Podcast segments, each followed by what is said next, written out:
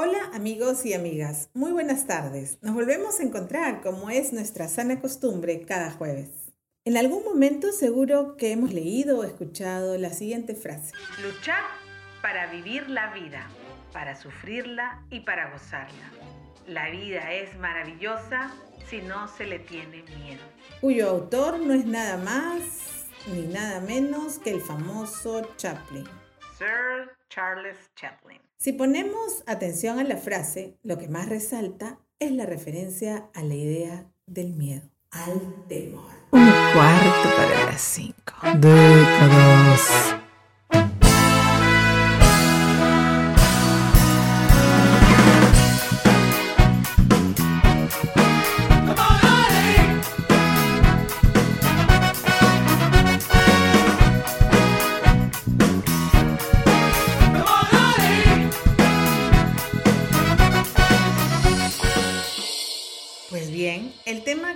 Propongo para hoy es el temor. Antes de abordar este tema, es conveniente establecer la diferencia entre miedo y temor.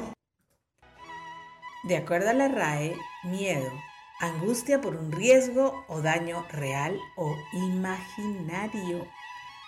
2. Recelo o aprehensión que alguien tiene de que le suceda algo contrario a lo que desea. Y en cuanto al temor, 1. Pasión del ánimo que hace huir o rehusar aquello que se considera dañoso, arriesgado o peligroso. 2. Presunción o sospecha. Podríamos decir, el miedo nos impulsa a buscar algún tipo de protección, mientras que el temor es todo lo contrario, es enfrentarnos a algo que no conocemos y por lo tanto nos limita, nos paraliza. La idea de este tema es hacernos conscientes de nuestros temores y enfrentarnos a ellos para que no limiten nuestra vida, sobre todo en esta etapa dorada. En los momentos en que no sentimos miedo ni temor, estamos felices, pues la felicidad es la ausencia de miedo. Jorge Tizón, doctor en medicina por la Universidad de Barcelona, es psiquiatra en atención primaria, psicoanalista y neurólogo. En su artículo sobre el poder del miedo, nos dice que el miedo como emoción se ha convertido en uno de los sentimientos más dominantes en el mundo actual. ¡Wow! No olvidemos que los sentimientos son razonamientos que hacemos de nuestras propias emociones y por esa razón tienen una mayor duración en la vida de una persona. A ver, sigamos con lo que nos plantea Jorge Tizón. Este autor nos dice que el temor nace de las circunstancias colectivas como las calamidades climatológicas, las guerras, las crisis económicas o, por ejemplo, la pandemia que hace poco la hemos vivido. Pues bien, cada una de estas experiencias se anidaron en nuestro interior, especialmente en el cerebro, y de esa forma aparecen las fobias, las ansiedades, las angustias, el pánico y la incertidumbre. Y si a eso le agregamos, como plantea Tizón, los medios de comunicación de masas sobre nuestra conducta, provoca que los temores queden multiplicados y nos aparezcan más terribles de lo que en realidad son. La pregunta frente a este panorama, ¿cómo gestionamos nuestra vida frente a nuestros propios temores? Indagando más sobre el tema, ¿sabían ustedes que cualquier organización humana, por ejemplo, en lo político, educativo, comercial, por citar algunas, apelan a los sentimientos de temor como un mecanismo de control? ¿Lo sabían? Por ejemplo, Cristian Bedoya Dorado, en un estudio realizado sobre el uso del miedo como herramienta de gestión y sus efectos, nos plantea que el miedo se convierte en un mecanismo de gestión que sirve para controlar la producción dentro de una empresa. Esto tiene sus inicios en las teorías clásicas de Frederick Taylor, donde se pensaba que su uso era un método que podía regular el trabajo y aumentar la productividad. Aunque años más tarde, autores como el Dr. Deming advirtiera sobre el peligro que tiene el miedo en las organizaciones. Aproximadamente 60 años después, el miedo sigue contagiándose en muchas organizaciones en el mundo. La lógica que han dado algunos autores, como Suárez en el 97 y Jericó en el 2006, de acuerdo a lo que plantea Bedoya, sobre la gestión basada en la emocionalidad del miedo, está relacionada con buscar la eficiencia, la productividad y el cumplimiento de los objetivos por parte de los empleados. Desde la política existen ciertas bases teóricas que sustentan la efectividad del miedo en las relaciones de poder. En consecuencia, el miedo o el temor son emociones y sentimientos naturales cuya función consiste en que nos adaptemos mejor, mejor dicho, que nos adaptemos de la mejor manera hacia aquello que nos pueda hacer algún daño y sobrevivir en la empresa o en la institución en la que pueda estar. Pero, ¿es ético apelar al miedo como mecanismo de control? Pienso que no. El miedo, según el filósofo inglés Thomas Hobbes, no es otra cosa que el temor hacia la muerte, pero no cualquier muerte, sino a la violenta. Básicamente, el miedo se comprende como la aversión de ser dañado o la anticipación de un displacer. La ética del miedo, entonces, responde a un proceso de vaciamiento moral, donde las acciones no apuntan hacia una virtud desde la conciencia, sino a acciones que apuntan a una virtud para no disgustar al otro, para no transformarse en una oferta reprobada para el consumidor o ciudadano. Entonces dejamos de ser personas, pues nos robotizamos, porque perdemos nuestra individualidad. ¿Cuánto por reflexionar? ¿Y cuáles son tus temores ahora que ya pasaste la barrera de las cinco décadas? ¿Temor a envejecer? ¿Temor a morir?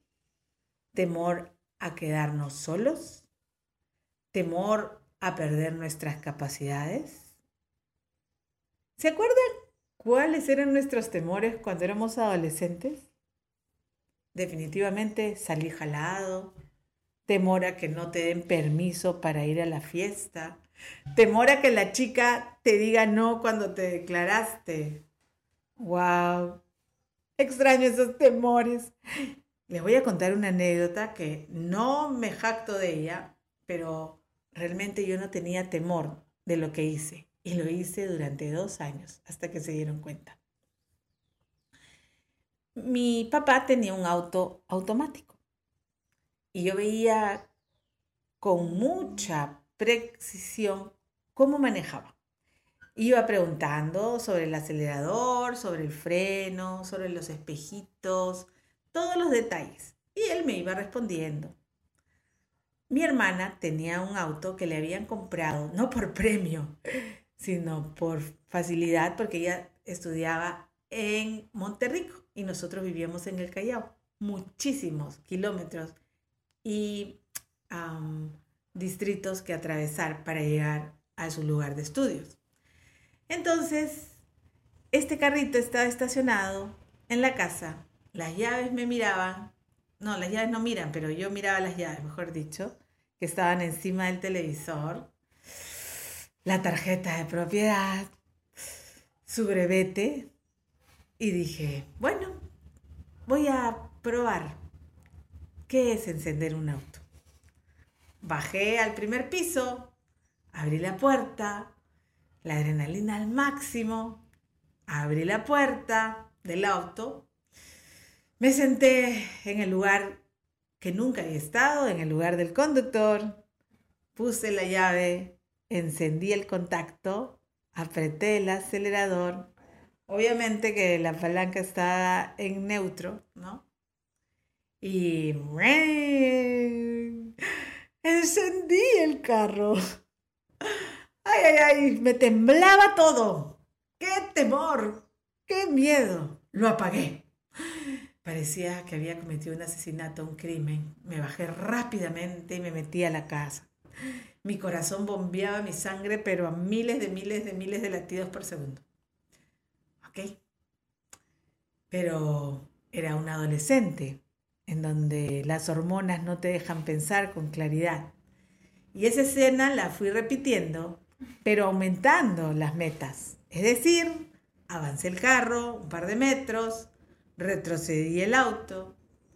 A la siguiente oportunidad fui a la esquina, ya retroceder era más difícil, así que decidí avanzar y darme la vuelta a la manzana.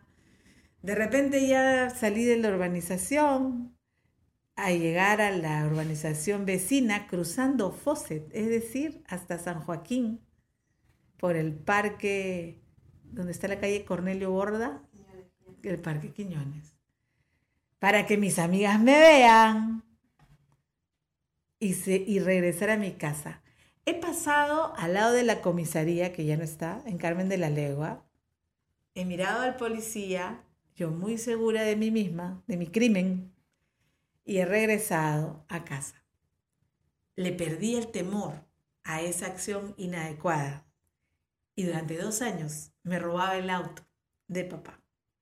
Un día regresa mi hermana, que se había olvidado unos documentos, y se apoya en el auto y lo siente caliente. Y dice, ¿quién ha sido? ¿Quién ha agarrado el carro? No sé. ¿Está caliente? No sé. Y me metí. El miedo me invadió. Había sido descubierta. Papá en la noche entró a mi cuarto. Yo lo miré y me dijo, ¿te gusta el carrito? Mm, muy bien. Y salió. Del miedo no pude dormir. A las 5 de la mañana se apareció nuevamente en mi, cuarto, tiró las llaves del auto y me dijo, anda, saca el carro del estacionamiento.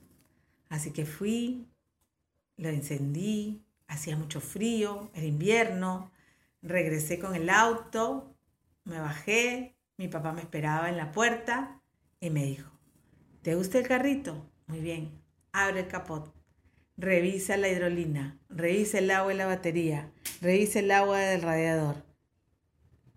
Yo simplemente obedecía. Ahora abre la maletera, saca la llanta de repuesto, saca la gata. Y yo con la adrenalina, pero de miedo, y todas las sustancias que uno se agrega cuando tiene miedo, cambié la llanta. ¿Cómo lo hice?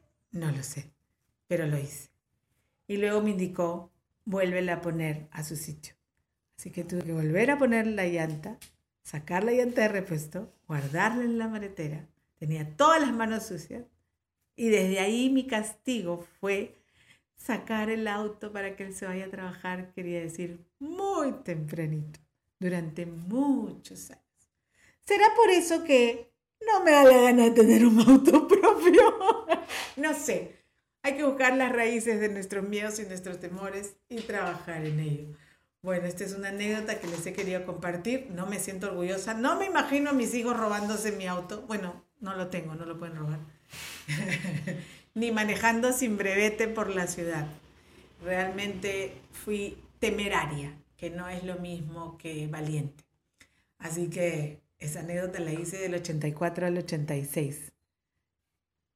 O sea, 1984, 1986, hasta que fui descubierta. Eh, con eso los dejo y sobre todo reflexionando ¿Son nuestros miedos y temores en la actualidad válidos? ¿Es el temor al que dirán el que no nos deja avanzar? ¿El temor a que ya estoy mayor y no puedo hacer mis proyectos como quiero? Analicemos. Tenemos una semana para esperar nuestro siguiente podcast. Y quiero dar una mención especial a nuestro auspiciador. Pronto, más datos.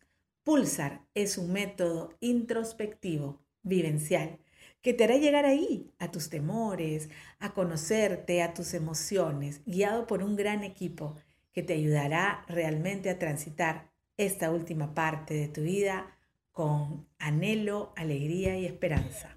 Nos vemos.